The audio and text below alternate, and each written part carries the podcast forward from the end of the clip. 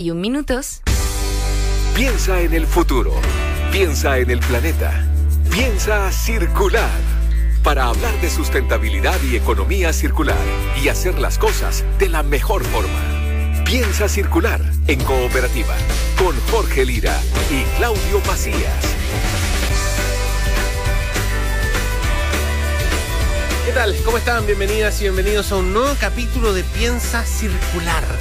Todos los domingos nos juntamos junto a Claudio Macías para hablar de economía circular, sustentabilidad, contarles historias interesantes, pero además eh, eh, tener conversaciones también muy atractivas, ¿no? ¿Cómo estás, Claudio?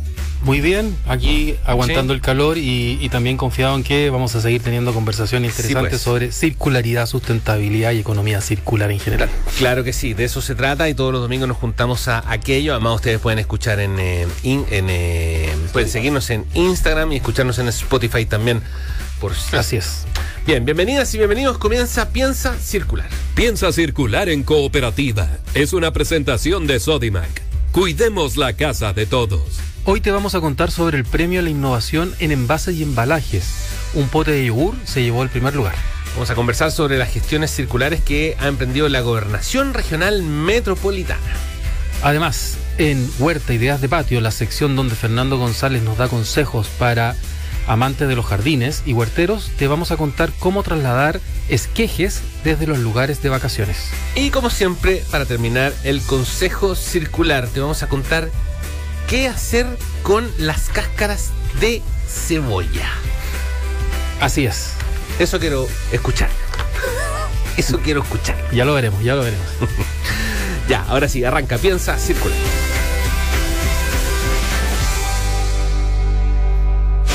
Para discutir los temas que hacen girar al planeta. Piensa circular. Un pote de yogur obtuvo el primer lugar de un importante concurso sobre envases reciclados. Se trata de un producto que fomenta el uso del material plástico reciclado, ya que este se podría usar como materia prima secundaria para el mismo uso. Más detalle nos lo cuenta Mariano Reyes en la siguiente nota.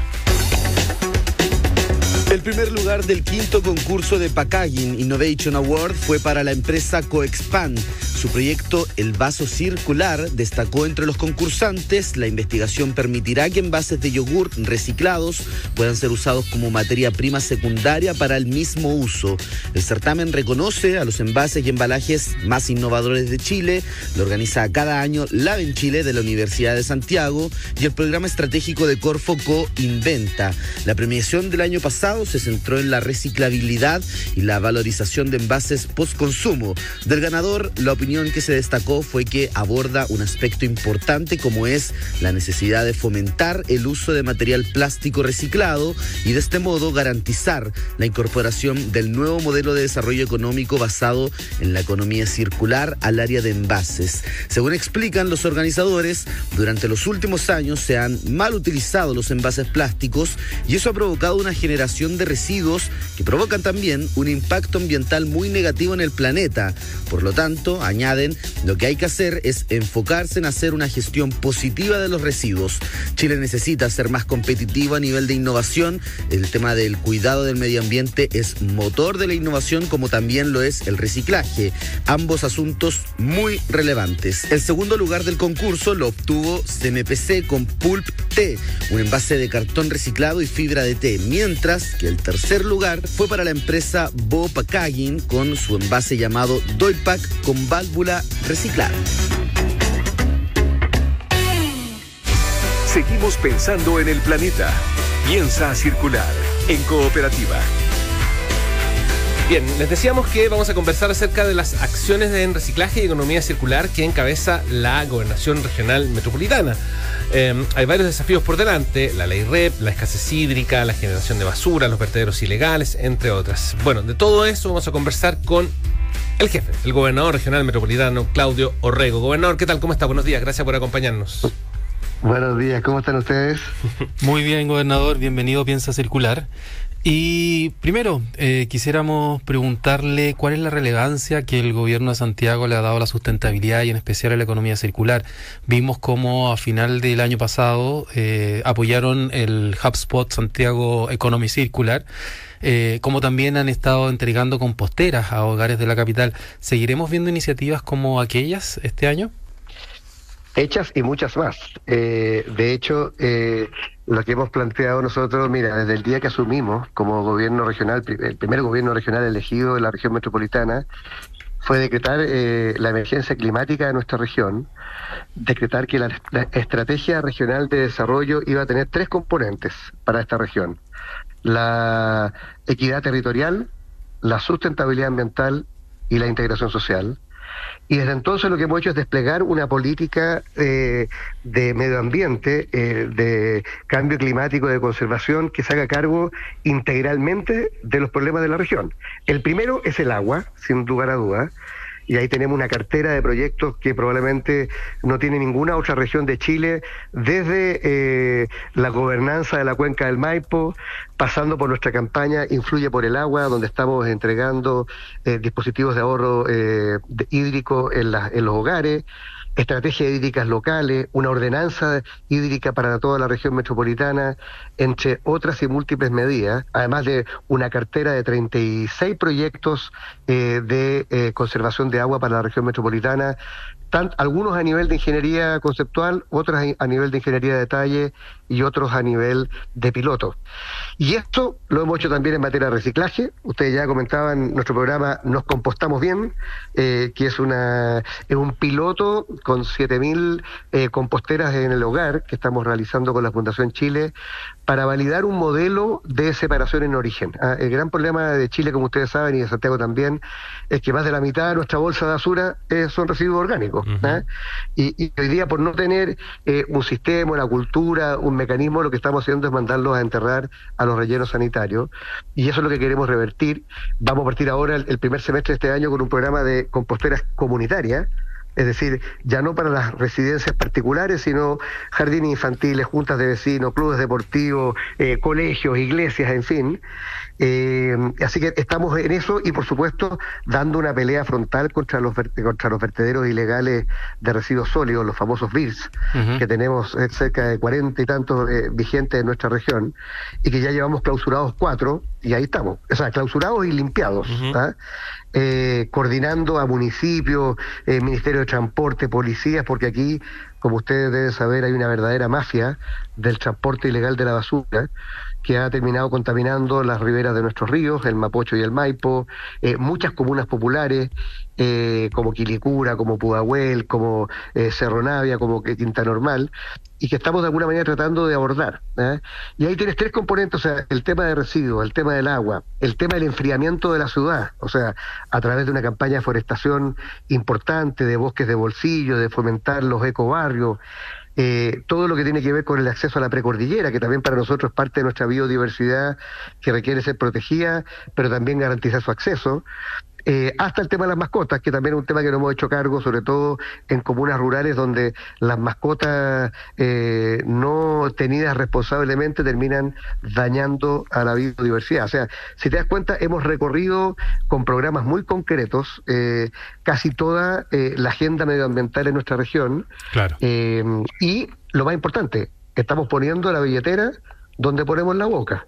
17 mil millones de pesos invertidos en conservación y protección del medio ambiente, que es más que lo que invierte el Ministerio de Medio Ambiente en todo Chile. Oiga, eh, eh, gobernador, quiero detenerme un poco en lo de em, la escasez hídrica o el estrés hídrico, como, también se le denomina. Ahí, ¿cuál es el camino que, em, que quieren seguir? ¿El camino, ¿El camino de la educación del buen uso? ¿El camino de la generación a partir de nuevas fuentes? ¿El camino del ahorro? Eh, ¿Cuál es el, el, o, son, o son todos los caminos valen la pena? Usted decía que tiene una cartera de proyectos importante. Mira, todas las anteriores. ¿ah? obviamente, lo primero es cuidar la cuenca. ¿ah? Para nosotros, desde cuidar los glaciares y la sobreexplotación que tiene hoy día la cuenca del Maipo, de donde viene el 80% del agua que consumimos en Santiago, es fundamental cuidarla, protegerla y tener una mesa donde estén todos, los privados, los, agricultores, eh, la industria y también, por supuesto, los municipios, los ambientalistas. Segundo, eh, aquí tenemos que cuidar el agua que tenemos, que no, que, no, es mucha, y en consecuencia todo lo que hagamos con soluciones basadas en la naturaleza, de embalses, de reinfiltración al acuífero, de cuidado del acuífero, de reutilización del agua. Mira, Israel, que es una potencia hídrica mundial, eh, reutiliza el 97% del agua que ocupa. Nosotros reutilizamos el 3%. ¿Y eso por qué? Por razones reglamentarias en algunos casos, pero también por razones culturales. ¿Qué hacemos con las aguas grises, por ejemplo? Hoy día tenemos un piloto con 10 escuelas de la región metropolitana en que estamos reutilizando las aguas grises de, de, ¿cómo se llama?, de, los de los lavamanos, de los lavaplatos, para poder ocuparlas en el riego, por ejemplo. ¿ah? Eh, la otra cosa que estamos haciendo es eh, regular el uso del agua de varias maneras. Una, la, la estrategia y las ordenanzas comunales y la ordenanza regional. Dos, presionando para que el Estado Nacional eh, cambie su política tarifaria. O sea, no puede ser eh, tener la misma tarifa el que consume lo razonable de que eh, de aquel que consume exageradamente. Tiene que haber una diferencia y en eso estamos de alguna manera eh, haciendo como presión. ¿ah? Tercero, estamos cambiando las normas de financiamiento. O sea, hoy día tú no puedes recibir un peso del gobierno regional de Santiago si es que no tienes una certificación de eficiencia hídrica para tu proyecto de espacio público. Eh, y eso creo que es una manera de cambiar ya las reglas del juego, ¿te das cuenta? Eh, y por último, para mí por lo menos, eh, claramente crear conciencia. el año pasado, perdón, a principios del 2023 estuvimos a punto de tener que racionar el agua. El año pasado fue un año lluvioso, así que la gente se relajó. Pero claro, eh, según eh, escenarios hídricos de la Fundación Chile, estamos consumiendo en Santiago dos ríos Maipo. ¿ah? Eh, entonces tenemos que reutilizar el agua, tenemos que cuidar el agua. Mira, el promedio de consumo en Santiago son de 160 litros por persona. Hay comunas en que se consume 400 litros por persona.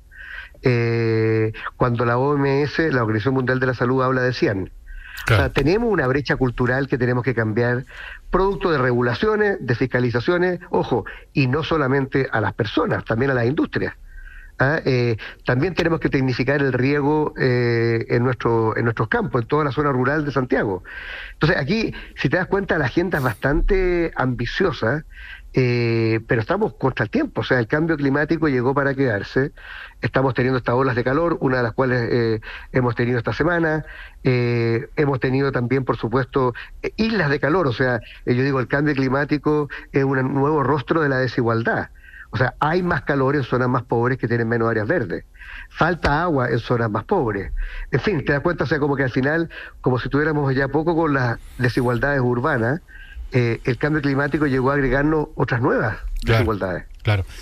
Gobernador, y bueno, otro de los problemas ambientales que sufre la región metropolitana y todo Chile en general es la generación de residuos. Hablábamos de los vertederos ilegales, hablábamos de la vida útil de los rellenos sanitarios y la ley REP viene a ser una forma de poder controlar que las personas, nosotros, generemos menos residuos y vaya eh, desestresando los, los rellenos sanitarios. ¿Cómo, ¿Cómo ve el avance de la ley REP en Santiago, en la región metropolitana específicamente? Porque hay comunas como grandes, como Las Condes o Puente Alto, que todavía no tienen sistemas de gestión establecidos eh, con, los, con los sistemas de gestión grandes, como Resimple o Giro. ¿Cómo, ¿Cómo ve en general el avance de la ley REP acá en Santiago? Mira, yo, yo lo veo lento.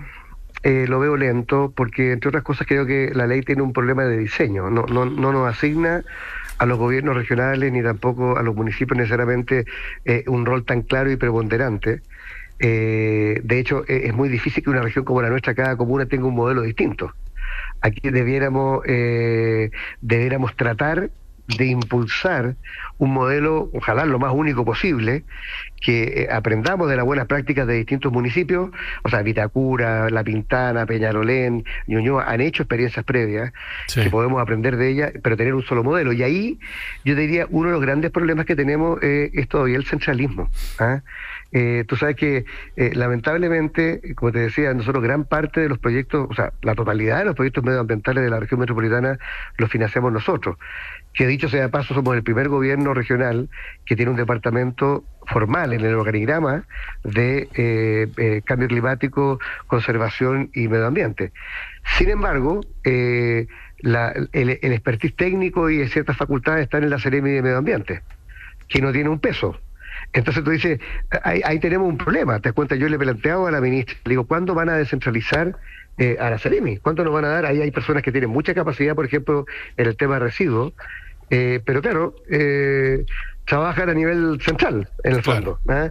Y, nosotros nos juntamos con todos los encargados de medio ambiente eh, de, las 52 comunas, tenemos una red, eh, impulsamos proyectos, estamos trabajando, ayer estuvimos entregando mil dispositivos de eficiencia hídrica en Maipú, la semana anterior habíamos estado en, en Peñarolén. Entonces tú te das cuenta, aquí tiene un gobierno regional que es un motor que empuja, que es como una suerte de, de, buque insignia que va avanzando, pero el resto del Estado funciona de otra manera. Entonces, yo me temo que mientras no se nos transfieran más competencias en esta materia, eh, en una región grande y fragmentada como la nuestra, con 52 municipios, cada uno por su lado, eh, va a ser difícil tener un gran modelo en el cual todos rememos en la misma dirección, sobre todo en materia de eh, responsabilidad extendida del productor. Claro. Oiga, gobernador, tiene em, a propósito de centralismo, a propósito de, eh, qué sé yo, del carácter de cada una de las, de las zonas de, de la región metropolitana, eh, ¿tiene datos respecto de dónde se, ha, dónde se percibe como más eh, útil la, esto de lo que significa reciclar y el valor que eso tiene? Estoy pensando en que siempre se habla de que en el barrio vulnerable no hay tanto interés respecto del tema, mientras que en el otro, pero al final uno puede apreciar la realidad en todas partes, digamos. O sea, yo he visto salir de... es como hablar de la ahorro de agua, digamos. Estamos hablando de casas que consumen un promedio muy bajo y en otro lado es muy alto el promedio porque hay jardín, porque hay piscina, un montón de cosas. Pero bueno, el punto tiene que ver con, lo del reciclaje. ¿Tiene, ¿Tiene alguna percepción de dónde eh, esto se valora eh, o en qué zona de la región metropolitana se está valorando más? Mira, interesantemente, eh, yo creo que La Pintana es el, ejemplo de que no tiene que ver con los ingresos, tiene que ver con el compromiso de las autoridades. la, la, la, la Pintana claramente tiene un, un, liderazgo en materia de reciclaje en Santiago. ¿ah? Y, y, tiene una, una, una, quinta parte, una décima parte de los recursos que tienen otras comunas. Entonces, primero, desmitifiquemos el tema de, de los ingresos como factor relevante. ¿ah? Aquí se requiere liderazgo, se requiere visión. Obviamente, cuando tú tienes eh, liderazgo, eh, es mucho más fácil eh, impulsar los proyectos. De hecho, nosotros hicimos, por ejemplo, cuando yo era intendente, un proyecto que se llamaba Santiago Recicla, que fueron 12 puntos. Eh, eh, puntos de reciclaje o puntos limpios eh, industriales. Eh, claro, pero ha, costado aplicarlo porque no todos los municipios tienen la misma cantidad de personal para poder administrarlo. ¿ah? Por eso que te digo yo, yo creo que tenemos que pasar del de comunal, el comunalismo, esta idea de que cada comuna ve cómo lo hace, a tener una estrategia regional. En materia de residuos sólidos de los vertederos ilegales o los microbasurales, tenemos una estrategia regional. ¿ah? Tenemos una mesa de trabajo, eh, le compramos a todas las comunas, oye, retroexcavadoras y camiones tolva, especialmente para los microbasurales, pero en materia de reciclaje, eh, todavía estamos a medio camino. Eh, con, lo del compostaje estamos haciendo un piloto que lo vamos a documentar para aprender y después masificarlo, pero yo te diría, de, de verdad necesitamos una estrategia regional que no la puede hacer el ministerio desde arriba. Yo creo que si en algo tiene sentido la descentralización, es que las regiones tienen que ser capaces de impulsar sus propios modelos. ¿ah? Nosotros estamos trabajando, contratamos la idea de un modelo, pero claro, no, nos ayudaría mucho que el Ministerio de Medio Ambiente también se descentralizara y nos pasara parte de sus capacidades técnicas. Así es. Y bueno, entonces la descentralización y el componente ciudadano, eh, la cultura que podemos también transmitirle a toda la gente para que ahorre agua, eh, recicle, reutilice, son claves para tener un, un, país y una ciudad mucho más sustentable. Así que muchas gracias, gobernador, por este espacio. Oye, mira, sin, sin su, buenos ciudadanos no hay buena ciudad. sin ciudadanos comprometidos con el medio ambiente no hay cuidado del medio ambiente. Entonces, yo creo que lo que tiene que hacer eh, el país ¿ah? es entender de que mientras más este, le entreguemos facultades, recursos y atribuciones eh, a las instancias de gobierno que están más cerca de la ciudadanía, mejor van a salir las cosas. Y creo que el ejemplo de la región metropolitana de Santiago, donde tenemos una cartera, como le decía, muy grande de proyectos, desde tenencia responsable de mascotas, pasando por temas hídricos, llegando a temas de reciclaje o de compostaje, da cuenta de que cuando uno está cerca de la ciudadanía, los proyectos salen más graves y más rápido y cuando la ciudadanía está comprometida con las soluciones, eh, por supuesto, avanzamos de manera más eficaz. El gobernador regional metropolitano Claudio Rego conversando con nosotros en Piensa Circular. Gobernador, muchas gracias. Muchas gracias, gobernador. Chao, chao. Que esté bien. Que esté muy bien. Acá, nada se pierde. Piensa Circular en cooperativa. Hoy en Sodimac queremos invitarte a conocer todos los productos que tenemos para ti y que ayudan a generar un impacto positivo en el medio ambiente. Prefiere productos eh, con los sellos comercio inclusivo, comercio eficiente, hogar saludable, producción sustentable o circularidad y reciclaje. Y se parte de las pequeñas acciones que generan grandes cambios. Sodimac, cuidemos la casa de todos. A esta hora, las ideas son de patio, de terraza de balcón, de jardín y de huerta autosustentable. Como es habitual, Fernando González del Vivero Laguán, ubicado en Calera de Tango, nos va a contar sobre consejos, recomendaciones para huerteros y amantes de los jardines. Esta vez nos va a contar sobre cómo trasladar esquejes desde los lugares de vacaciones. ¿Qué tal? ¿Cómo están? Muchos ya de vacaciones, otros por partir, otros de vuelta, Muchas veces en estas salidas nos encontramos con plantas hermosas que queremos llevar a nuestros jardines o que más bien queremos reproducir o propagar. Les voy a dejar algunos tips importantes para poder tener éxito en esta recolección de plantas en nuestros viajes y en nuestras vacaciones. Si bien no es el mejor momento, dado que estamos inmersos dentro de algunas olas de calor en todo nuestro país, es importante que si queremos sacar una estaca, un esqueje o bien una planta con raíces del suelo, hacerlo ojalá en horarios de baja temperatura. Tratar de sacarle la mayor cantidad de hojas para evitar la deshidratación. Recuerden que las plantas transpiran por las hojas. Em, además de esto, guardarlas en un cambucho, en un sobre, ojalá de papel de diario, que lo, lo podamos humedecer de manera tal de que la humedad dure mucho más rato. Sin duda guardar estos esquejes y estas plantas en lugares a la sombra, que no tengan tanta temperatura. Recuerden si es una estaca o un esqueje, al momento de plantarlos agregarle canela en polvo que hace las presas de enraizante y fungicida. Y por supuesto, una vez que hagamos nuestras plantas o que ya las establezcamos, colocarlas en lugares más a la sombra para que ellas puedan adaptarse de mejor forma. Y tratar de hacerlo siempre al final del día cuando la temperatura ya baja, de manera que la planta pueda pasar toda la noche con temperatura baja y adaptarse de mejor forma. Em, así que les dejo este datito si andan en el sur y ven una hortensia maravillosa y quieren sacarle una estaca o robarle alguna plantita a algún familiar, ahí tienen la forma. Un abrazo muy grande, que lo disfruten y que tengan unas lindas vacaciones.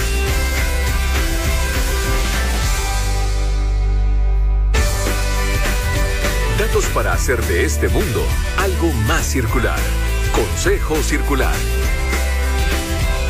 Bien, vamos llegando al final, como siempre, de este Piensa Circular, pero no podemos irnos sin el Consejo Circular, que es, eh, este momento en el que em, afloran las eh, eh, obsesiones más profundas de Claudio Macías respecto de la reutilización de ciertas cosas que pareciera que no tienen ninguna utilidad. Y en este caso, vamos a hablar de qué hacer con las cáscaras de cebolla. Claudio. Y obsesión, porque ya cada vez nos cuesta encontrar más consejos, así que también si la, gente tiene ideas o dice, ¿qué puedo hacer con esto? Nos, nos escribe y nosotros buscamos ahí alguna forma de darle una nueva vida.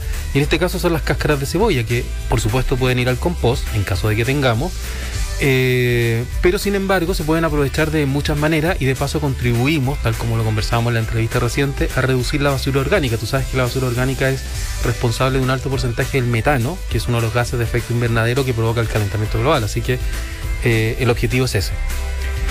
¿Qué podemos hacer? Primero nos sirve como abono para las plantas. Tú colocas las cáscaras de cebolla en un recipiente con un poco de agua, las dejas reposar durante la noche luego al día siguiente la cuelas y el líquido que te queda te sirve para regar las plantas en este, y esta vez con un aporte adicional de nutrientes. Muy bien. ¿Ya? También nos sirve para darle una nueva vida a la ropa ya gastada, como, un, como para teñir las ropas. Es un- una buena tintura. Y esto porque las cebollas tienen un componente que se llama flavonoides, que le dan los pigmentos amarillos o morados a las cáscaras de cebolla según el tipo de verdura que tengamos. ¿Cómo lo hacemos? En una olla grande, tú debes calentar el agua, le agregas alrededor de 5 cucharadas soperas de sal por cada litro de agua y lo revuelves hasta disolver. Luego añades las cáscaras de cebolla previamente lavadas y las dejas hervir hasta que el agua tome el color de las cáscaras, morada, amarilla o una combinación de ambas. En ese momento retira las cáscaras de la cebolla con mucho cuidado y la polera o la prenda de algodón que quieras teñir, la amarras, le haces unos nudos para que quede bien apretada, la metes dentro de la, de la olla y la dejas ahí por aproximadamente unos 30 minutos. Si quieres más fijación, la dejas un poquito más y si quieres fijar mucho más el color, le puedes añadir un chorrito de vinagre. Finalmente, sacas las amarras, la estrujas un poco y la tiendes para que se seque. Y listo, tienes una prenda teñida con componentes vegetales. Solo tienes que tener la precaución de lavarla por separado las primeras veces para que no te vaya a teñir ropa que no quieres cambiarle de color todavía. Claro que sí. Oye, todas estas historias que nos cuenta Claudio Macías están en. Bueno, ustedes pueden escuchar los capítulos eh, en, eh, en podcast, eh, digamos. como En piens- piens- piensacircular.com. piensacircular.com. Eh, está en nuestras redes también. eh, en Instagram somos piensa.circular. Y en eh, Spotify está también todos los capítulos de Piensa Circular. Para que si, si quedaron con alguna duda, bueno, pueden ir ahí y revisar y en una de esas eh, tomar en cuenta algunos de estos consejos que evidentemente tienen que ver con este concepto de circularidad que nosotros tratamos de eh, propagar a partir de este espacio y también en otras instancias. Bueno. Claudio, ha sido un eh, buen programa el de hoy. Conversamos con el eh, eh, eh, intendente, iba a decir, con el gobernador regional. Con el gobernador regional. Claudio Rego, que es un tipo que está muy metido en estos temas, eh, eh, en el tema de la sustentabilidad eh, y efectivamente se está haciendo cargo, creo yo, de manera muy positiva del tema en el Gran Santiago, que no es poco, digamos. Lo cual, y lo cual se agradece bastante. Tiene una visión de gran alcalde que, que parece bien interesante tomar en cuenta hacia el futuro, pensando en también la misión que tiene cada uno de estos gobernadores en el resto del país. Bien, Claudio, nos vemos la próxima semana. Nos vemos el próximo domingo. Que esté muy bien. Saludos para todos. Chao, chao. Chao, chao. Fueron los temas de sustentabilidad y economía circular que hacen girar el planeta. Piensa circular. Fue una presentación de Sodimac,